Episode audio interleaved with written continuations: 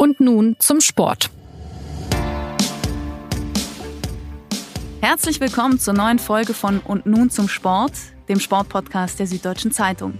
Der Januar ist zwar schon ein paar Tage alt, aber trotzdem von meiner Seite, mein Name ist Anna Dreher, noch ein frohes neues Jahr an alle, die gerade zuhören. Ja, nicht nur das neue Kalenderjahr hat begonnen, auch die Tennissaison ist gestartet. Und wir sind mittendrin im ersten Grand Slam, den Australian Open in Melbourne. Das erste große Turnier liefert die erste Standortbestimmung. Wer ist wie drauf? Wer erwischt einen weniger guten oder einen sehr guten Start in die Saison? Und was können wir als Beobachter aus all dem ableiten? Aus deutscher Sicht mit Fokus auf Angelique Kerber und Alexander Zverev und aus internationaler Sicht mit den üblichen Verdächtigen wie Serena Williams, Rafael Nadal, aber auch einigen neuen spannenden Namen. Darüber spreche ich heute mit Barbara Klimke. Die sitzt äh, viele tausend Kilometer entfernt in Melbourne und äh, beobachtet das Ganze vor Ort. Hallo Barbara. Hallo, hallo.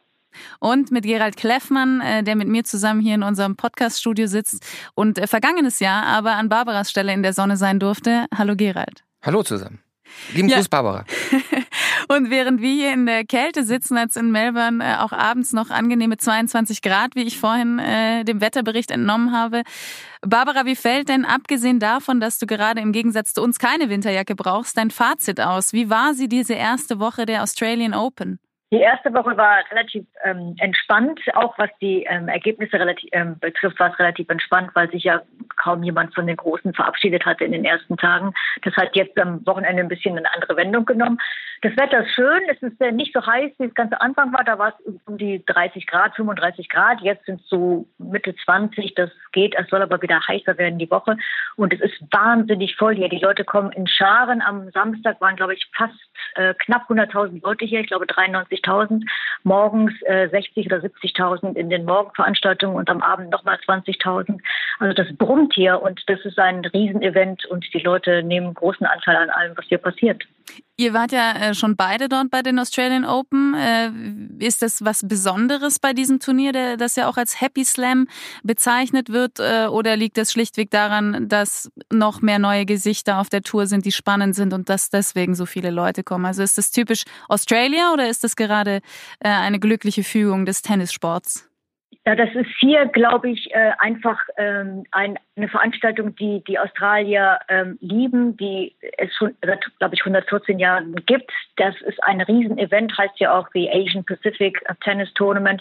Das heißt, die Leute kommen tatsächlich von überall her und das ist eine der größten Veranstaltungen tatsächlich in der südlichen Hemisphäre, was das Tennis betrifft. Also die Australier sind sehr tennisaffin, sehr sportaffin und die kommen hierher, um Tennis zu gucken auch um sich zu amüsieren, aber vor allen Dingen um Tennis zu schauen. Und das machen sie, glaube ich, jedes Jahr so. Ja, und es kommt noch ein anderer Aspekt ins Spiel, das nämlich, ähm, es ist der Startschuss in die, in die neue Saison. Viele Spieler sind ausgeruht, ähm, sie haben äh, zwei Monate lang sich fit gemacht, ähm, sind voller Hoffnungen angereist, sind wieder äh, austrainierter, haben vielleicht das ein oder andere Wehwehchen überstanden und man merkt dann immer, vielleicht kannst du das auch bestätigen, Barbara, jetzt bei diesem Turnier, äh, dass überall auch einfach so eine Aufbruchsstimmung so ein bisschen herrscht und die Leute haben wieder äh, richtig Bock drauf, nicht nur wir Zuschauer, wir, äh, auch wir Journalisten, sondern auch die Spieler, die Akteure wollen einfach wieder richtig Gas geben und zeigen, dass sie, dass sie gut sind. Ich glaube, das stimmt, das hört man fast von allen. Die Saison ist ja sehr lang im Tennis und die Vorbereitungszeit sehr kurz. Ja. Und äh, die meisten haben auf dem Training dann äh, im Training versucht, sich neue Sachen anzueignen, wollen das hier ausprobieren ähm, unter Wettkampfbedingungen. Und dazu kommt das schöne Wetter und die, wie gesagt, die, die sehr gute Stimmung. Das macht fast allen Spaß, glaube ich, hier. Hattest du denn das Gefühl, äh, der Zeitplan ist ja sehr eng, vor allem in der ersten Woche, da ist ja ein Match äh, nach dem anderen. Äh, hattest du denn Zeit, mal beim, bei einem Training vorbeizuschauen und da dann auch das Gefühl, dass man diese von Gerald gerade beschriebene gute Stimmung auch bei den, bei den Spielern merkt, diese Ausgelassenheit, diese Motivation, jetzt das Neue zu beginnen? Bei Trainings war ich ähm, so gut wie nicht kurz mal. Das ist auch. Ähm, da sieht man die, die, Stimmung ja nicht, die trainieren ja tatsächlich. Also die, die machen ja hier nicht, nicht Gaudi und, und Halligalli, sondern die trainieren. Und das ist, ja, das ist so wie in jeder anderen Sportart auch. Also da, da hat man jetzt keine großen Erkenntnisse, was die Stimmung betrifft, glaube ich. Das heißt, du merkst es, wenn eher auf dem Platz und im Umgang und in dieser Stimmung allgemein. Man merkt es mehr in der Stimmung allgemein, ja, denke ich schon. Es war ja jetzt äh, in dieser Woche hat man äh, zumindest im Fernsehen gesehen auch eine besondere Ansammlung von von Fans, die da eigentlich fast wie in einem Fußballstadion was gemacht haben von den griechischen Fans. Ähm, ist das auch vor Ort so, dass man immer wieder äh, so Gruppen hat, die die da eine Party draus machen und und äh, ja man dann eigentlich äh, äh, vielleicht sogar den den Ernst dieser Matches auch vergisst, weil die Stimmung so so extrem gut ist? Ich glaube, dass das mit der Stimme eine interessante Frage. Der, ähm, das trifft ja vor allen Dingen die Griechen, äh, weil das hier in, äh, in Melbourne die größte griechische ähm, Gemeinde außerhalb von ähm, Griechenland ist, mit 70.000 Griechen, die hier wohnen, tatsächlich auch in Melbourne wohnen, ein ähm, bisschen im Süden der Stadt.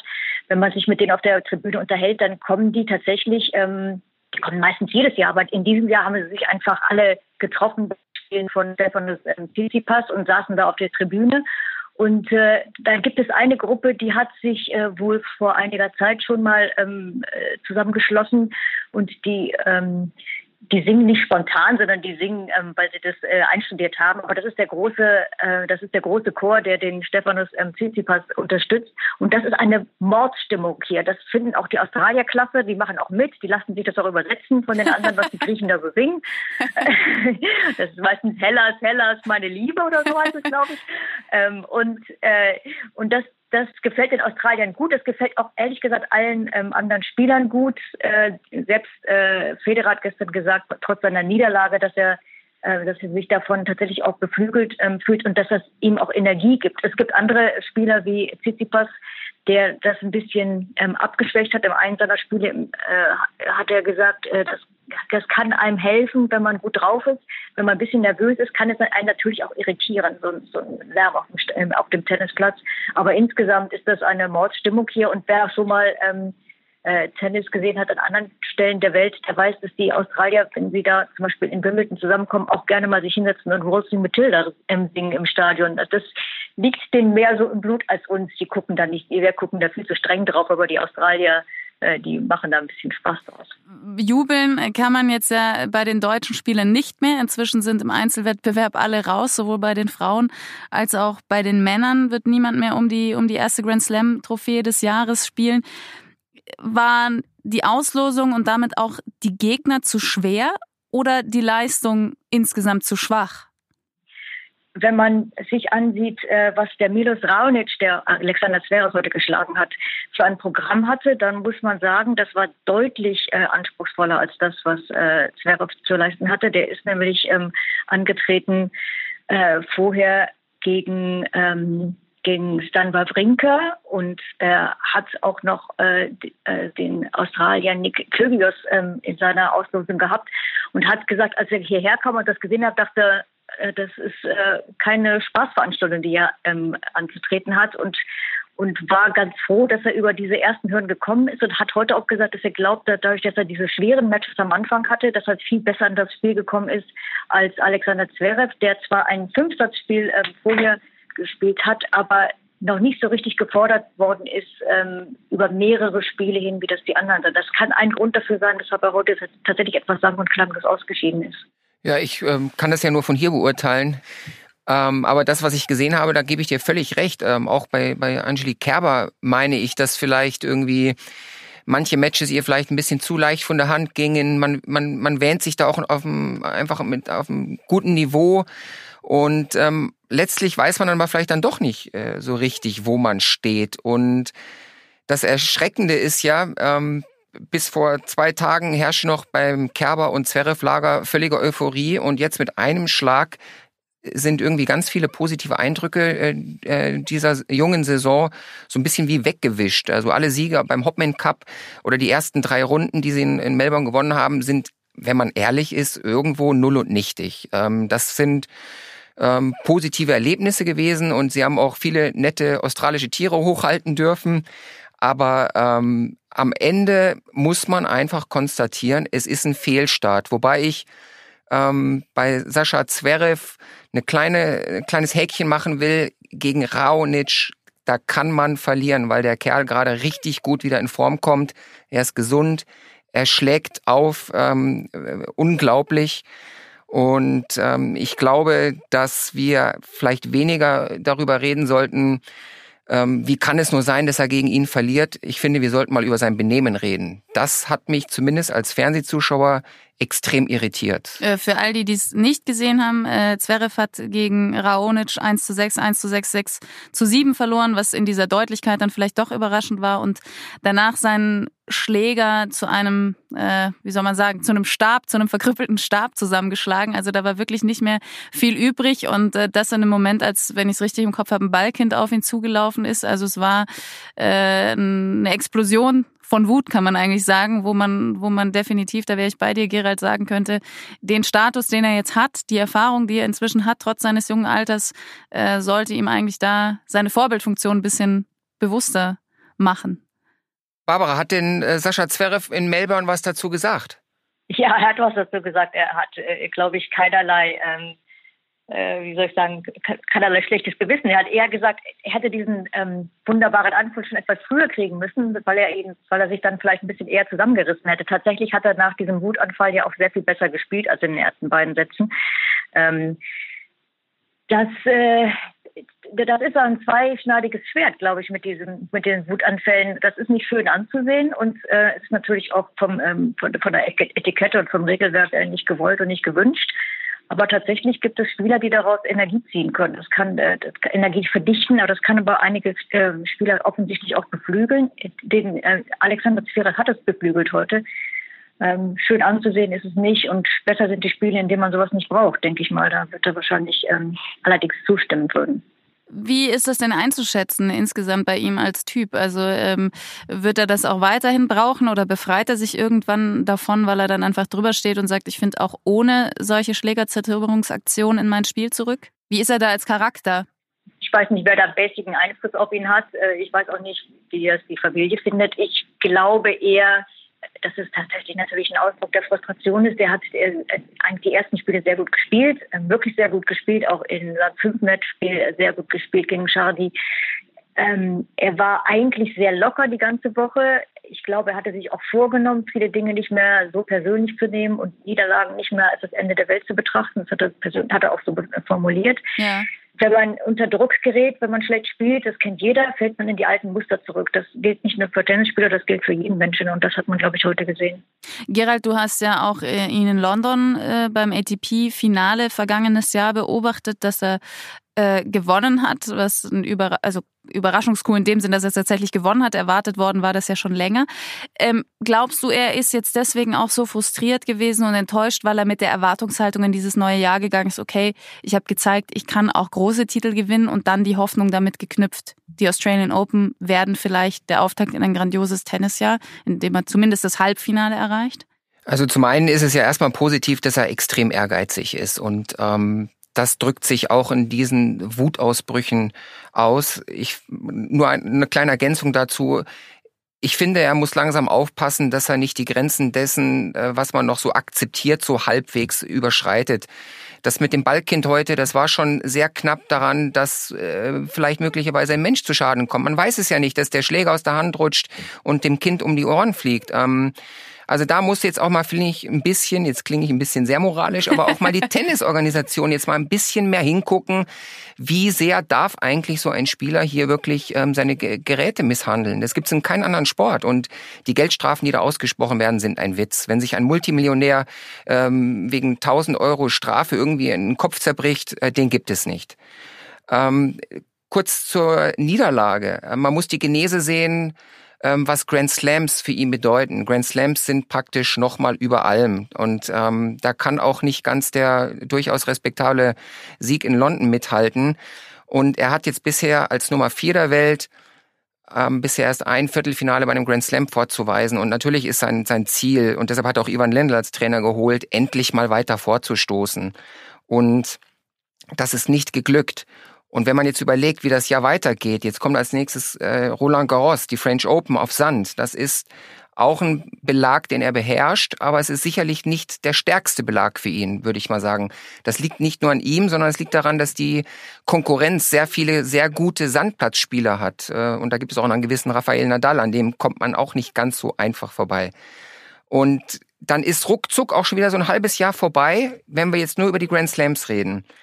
Und da ist schon ein gewisser Druck, der in ihm ist. Und ich glaube, dieser Druck, der kam auch in dieser Schlägermisshandlungsaktion einfach raus, dass er einfach jetzt schon wieder weiß, da läuft schon wieder ein bisschen was in dem Trend weiter, den er eigentlich doch jetzt endlich mal stoppen wollte. Mhm. Aufbruch in eine andere Bilanz einfach. Und jetzt ist er eben einfach auch in dem Level, wo man einfach auch wirklich diesen Schritt auch von ihm erwarten muss. Und das tut er auch von sich selber. Und es wird ein sehr interessantes Jahr. Es wurde schon viel von Reifeprüfung von äh, Sascha Zverev gesprochen. Reden wir mal am Ende des Jahres drüber. Ja, da werden wir auf jeden Fall nochmal drüber reden. Ähm, auf meine Frage hin, ob, ob die Auslosung äh, und die Gegner zu schwer waren oder die Leistung der deutschen Spieler zu schwach, habt ihr ganz äh, automatisch auf Kerber und Zverev geantwortet. Das zeigt ja auch schon, dass der Fokus im deutschen Tennis sich wirklich auch zu, in diesem Jahr extrem auf diese beiden zugespitzt hat. Äh, Julia Görges hat am Anfang des Jahres noch das Turnier in Auckland gewonnen. Von der hätte man wahrscheinlich auch gedacht, dass sie bei den Australian Open ähm, weiterkommt. Aber das heißt, an dieser Grundsituation hat sich eigentlich nicht viel geändert, dass im deutschen Tennis immer noch der Fokus so stark auf diesen beiden Topspielern ist. Bei Angelique Kerber werden sich viele Zuschauer gefragt haben, wer bitte ist diese Danielle Collins, die auch schon Julia Görgens rausgehauen hat. Äh, dann Caroline Garcia, die auch keine schlechte Spielanlage hat und schließlich im Achtelfinale Kerber, die, die inzwischen ja immer eigentlich als eine der erweiterten oder engeren Titelfavoriten auch gilt. Ähm, war auch das wieder eine Sache, die mehr an der Stärke des Gegners lag? Oder ist sie in ihr altes Muster zurückgekommen, wenn sie nicht reinfindet in das Spiel, dann ist eigentlich das ganze Match schon gelaufen? Ich glaube, das Letztere, sie hat hinterher gesagt, sie hat einen, schlechten Tag erwischt. Das glaube ich tatsächlich auch. Ich würde jetzt da auch keine große Krise rein interpretiert. Ich glaube tatsächlich, dass sie einfach einen komplett schlechten Tag hat. Einen normalen Tag schlägt sie solche Gegnerin.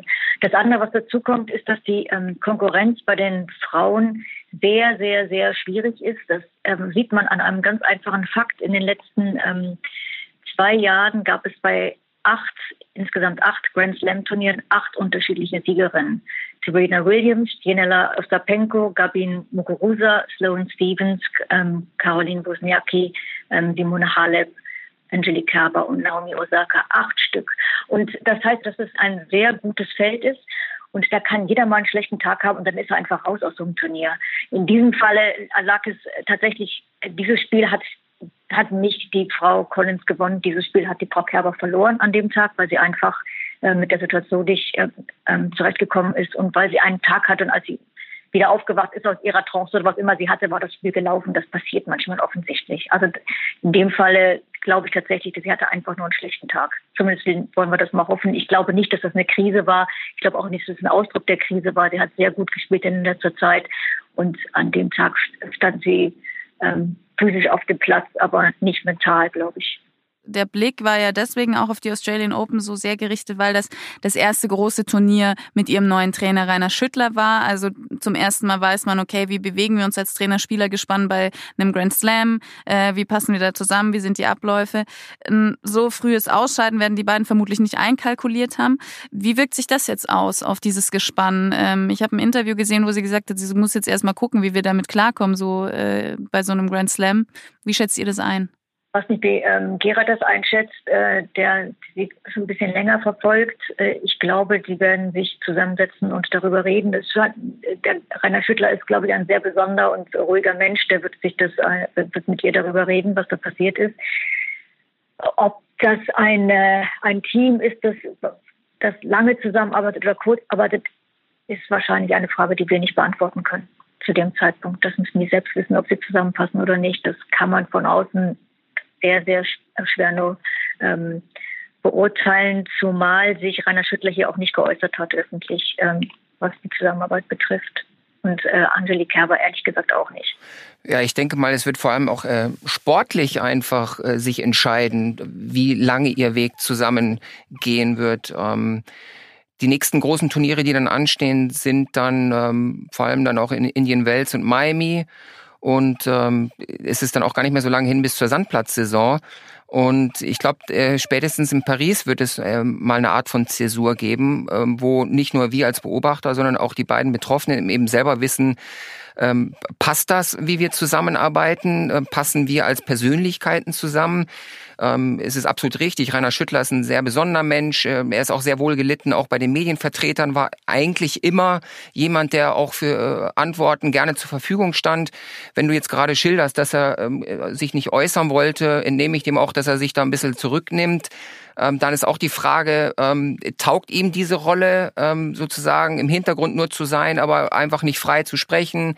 Ähm, ist das etwas, was sozusagen äh, Angie Kerber von ihm wünscht? Ähm, ich glaube, das, das ist alles eine neue Situation. Man darf nicht vergessen, dass äh, Rainer Schüttler auch ein völliger, ähm, ähm, ja, ich will jetzt nicht sagen Anfänger äh, in dem Sinne ist, aber er ist ein Neuling als Trainer auf der Frauentour. Auf diesem Level hat er noch nicht gearbeitet und in, mit diesem Rampenlicht hat er noch nicht gearbeitet. Und er hat jetzt auch eine Spielerin, die nicht irgendwie bei Null anfängt, sondern die versucht, ihr Level zu halten. Und ihr Level ist so extrem hoch. Ich meine, sie ist Wimbledon-Siegerin, äh, vorher noch zwei andere gewonnen. Das ist eben der Maßstab. Und ich denke mal, dass wir, wenn wir in Paris äh, über die Situation reden, doch einfach deutlich mehr Klarheit haben, ob eigentlich diese dieser Zusammenschluss zwischen den beiden, der erstmal ja sehr wohlwollend überall kommentiert wurde und eigentlich durchaus auch zu Recht, ähm, ob das dann wirklich auch dem, den Erwartungen standgehalten hat. Wie schätzt ihr denn jetzt nach diesem ersten Turnier? Es ist nur ein erstes Turnier, aber man kann ja in gewisser Weise schon Schlüsse ziehen. Wie sehen diese Schlüsse aus eurer Sicht aus, was das deutsche Tennis, ja, was das Jahr der deutschen Tennisprofis angeht? Also wenn ich jetzt mal anfange, ähm, Barbara, Gern. dann würde ich sagen, äh, bei den Frauen ist jetzt schon der Trend äh, ganz klar abzusehen. Ja, ist, wir haben äh, Angelique Kerber und wir haben Julia Görges und äh, danach ist erstmal nicht viel. Und das wird sich noch mehr verstärken, dieser Trend. Ähm, es kommt einfach ähm, nichts nach. Das klingt erstmal so, äh, als gäbe es Schuldige, aber es ist eben einfach so. Ähm, es gibt auch im Jugendbereich nicht viele, die nachkommen. Und es wird in zwei, drei Jahren, wenn möglicherweise Kerber und Görges in ihrem Niveau vielleicht dann nicht mehr ganz so halten können, oder vielleicht hört auch mal jemand auf, man weiß es ja nicht, ähm, dann wird erstmal da auch Ebbe sein. Das, das muss dem deutschen Tennisfan und Beobachter auch klar sein. Ähm, das ist eine ganz neue Situation. Umso mehr wird dann der Fokus wiederum sich auf die Männer ähm, äh, lenken. Und dort ist natürlich dann Sascha Zverev der Mann, der äh, die deutsche Flagge trägt und äh, der immer wieder ähm, der ist, auf den wir gucken. Und es gibt aber hinter Zverev deutlich mehr, die in dem Bereich sind, wo man sagen kann, das ist interessant, da sind gute Jungs, die können Top 50 spielen, die können Top 80 spielen, Top 100. Ähm, das ist, das ist in Ordnung. Aber es ist nicht so, dass da jetzt schon auch sich herauskristallisiert, da kommt noch mal einer vom Kaliber eines Sascha Zverev. Wir haben jetzt gerade mal so den ersten kleinen Schub von Rudolf Mollecker erlebt. Der hat sich äh, in die Quali gespielt, ähm, ist, äh, ist auch noch keine 20, ist ein Riesentalent. Ähm, hat ein bisschen äh, klein ein bisschen Trouble mit dem DTB gehabt, äh, trainiert jetzt bei bei Moratoglu an der Côte d'Azur. Aber auch da muss man auch erstmal abwarten und vorsichtig sein, weil gerade bei den, bei den Männern ist die Situation wiederum so, dass unglaublich viele gute Jungs zwischen 18 und 22 jetzt auf einmal nach oben schießen. Tsitsipas ist ja ähm, neben, neben Zverev so das bekannteste Gesicht gerade momentan, hat gerade ja Federer beeindruckend besiegt. Und ähm, ich glaube, dass die Konkurrenz irre schwer ist, bei den Männern sich zu behaupten. Und auch da wird es sein, dass man eigentlich dankbar sein muss, wenn man Deutschland-Anhänger ist, ähm, über einzelne deutsche Erfolge. Es wird keine Selbstverständlichkeit sein, irgendwann mal, dass Deutsche auf einmal wieder in einem Halbfinale eines Grand Slam Turniers stehen. Und, und, und wenn wir ganz konkret auf 2019 gucken, also wenn wir da jetzt, es wird ja auf Kerber und, und vielleicht Görges und dann eben Zverev hinauslaufen, dass die im Fokus stehen, wenn man da schaut, was lässt sich jetzt von den Australian Open bei diesen Spielern äh, für 2019 heraus filtern, ableiten, prognostizieren? Da würde ich sagen, dass äh, Angelique Kerber im Grunde genommen alles erreicht hat, was sie erreichen hat können in ihrer äh, ähm, Tenniskarriere und sehr viel darüber hinaus mit drei Grand Slam-Siegen, ähm, ähm, Wimbledon-Siegerin und so weiter. Ich glaube, alles, was sie jetzt noch erreicht mit 31 Jahren, ist tatsächlich, ich will nicht sagen, ist eine Zugabe, aber, aber, aber das ist ja tatsächlich eine sehr, sehr große, ähm, wunderbare Tennisspielerin. Und wenn sie jetzt nicht den nächsten Grand Slam gewinnt, dann wird sie das sicherlich auch verkraften und die Welt wird es verkraften. Ähm, bei Zverev ist was anderes. Der ist jung, der ist äh, sehr, sehr ehrgeizig, sehr, sehr, sehr talentiert und muss jetzt einfach ähm, damit er selbst sich auch beruhigt, damit er selbst auch das Gefühl kriegt, dass das, was er sich erarbeitet, Früchte trägt, muss er jetzt den nächsten Schritt gehen. Und da heißt einfach bei einem dieser Grand Slam Turniere, diesen, diesen zwei Wochen Turnieren mit den fünf Staatsmatchen, die wahnsinnig anstrengend sind und zwar nicht nur, ähm, nicht nur körperlich, sondern auch mental. Dazu sage ich gleich noch was.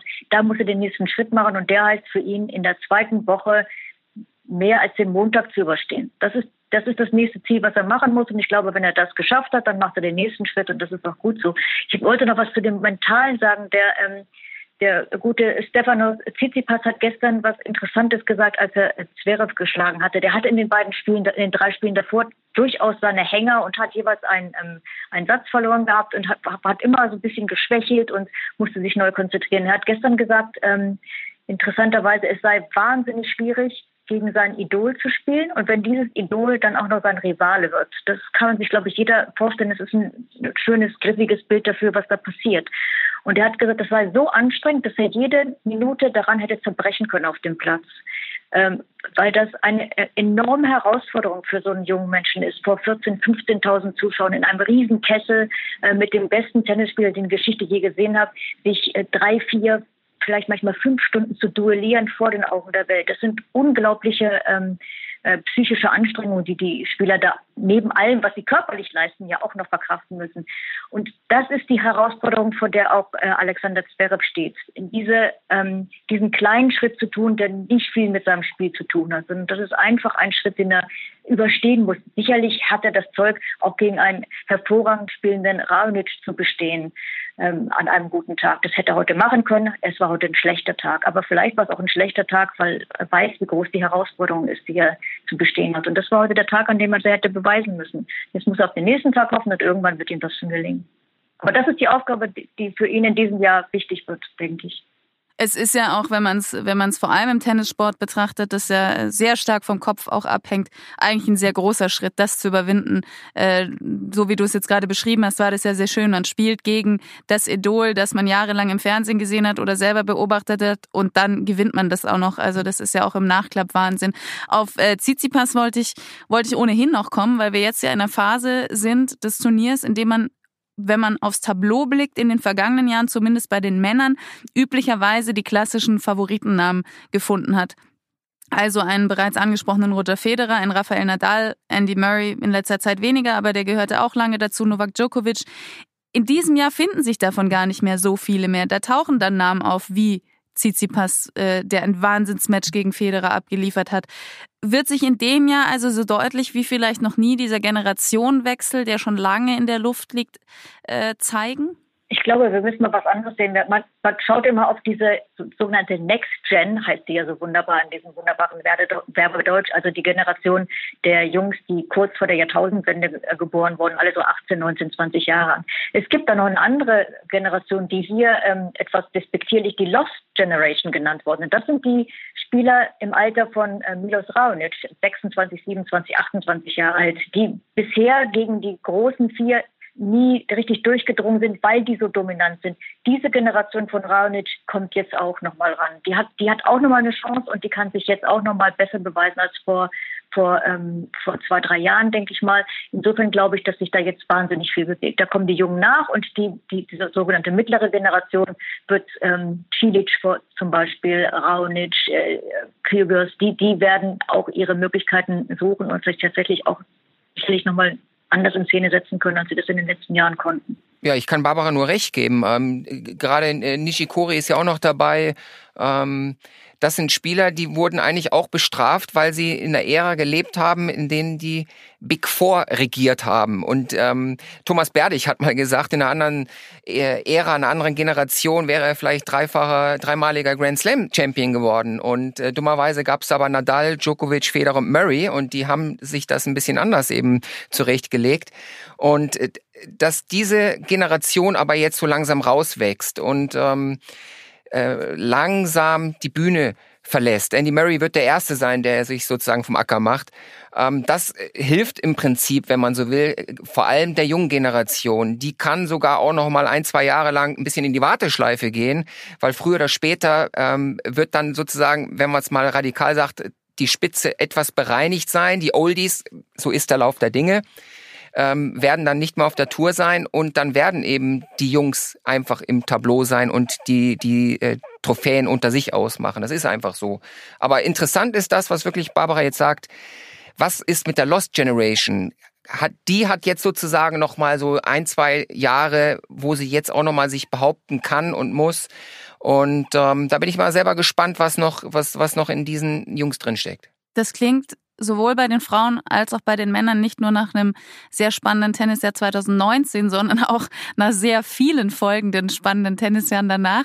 Dann äh, lasst uns zum Ende noch den Klassiker machen, die klassische Frage, wer glaubt ihr schafft es am Ende dieser Australian Open in diesem Jahr die Trophäe in die Luft zu stemmen? Also ich lag ja schon mal gnadenlos äh, falsch mit, äh, ich habe, äh, wen habe ich getippt? Federer und Kerber. Ich habe aber noch einen Backup-Tipp gemacht. Das war Djokovic und Serena Williams. Ja, das ist, ich, ich habe mir eine Hintertür gebaut. Serena Williams hat gewonnen, also ich bleibe bei meinem Backup-Tipp Djokovic und Serena Williams. Okay, Barbara, was glaubst du?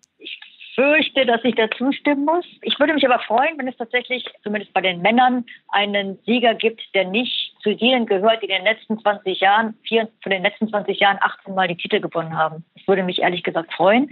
Ähm, bei den Frauen, wie gesagt, Osaka hat mir sehr gut gefallen bisher hier, ähm, spielt sehr gut. Ich glaube, dass man Serena Williams äh, tatsächlich ähm, immer auf der Liste haben muss, weil sie die Möglichkeit hat, sich tatsächlich an die Spitze der historischen ähm, Gesamtsieger im Grand Slam Turnierbereich zu setzen. Das wird sie sicherlich anstreben. Bei den Männern weiß ich es ehrlich gesagt nicht. Das, das, das lassen wir uns auf uns zukommen. Es gewinnt immer der, der den, den besseren Tag gewinnt. das heißt, du sagst, äh, du schließt dich Geralds äh, Tipp an, würdest aber auch noch äh, jemanden wie Naomi Osaka in deinen Plan B-Tipp einweben. Jeder ist willkommen das Ding zu gewinnen.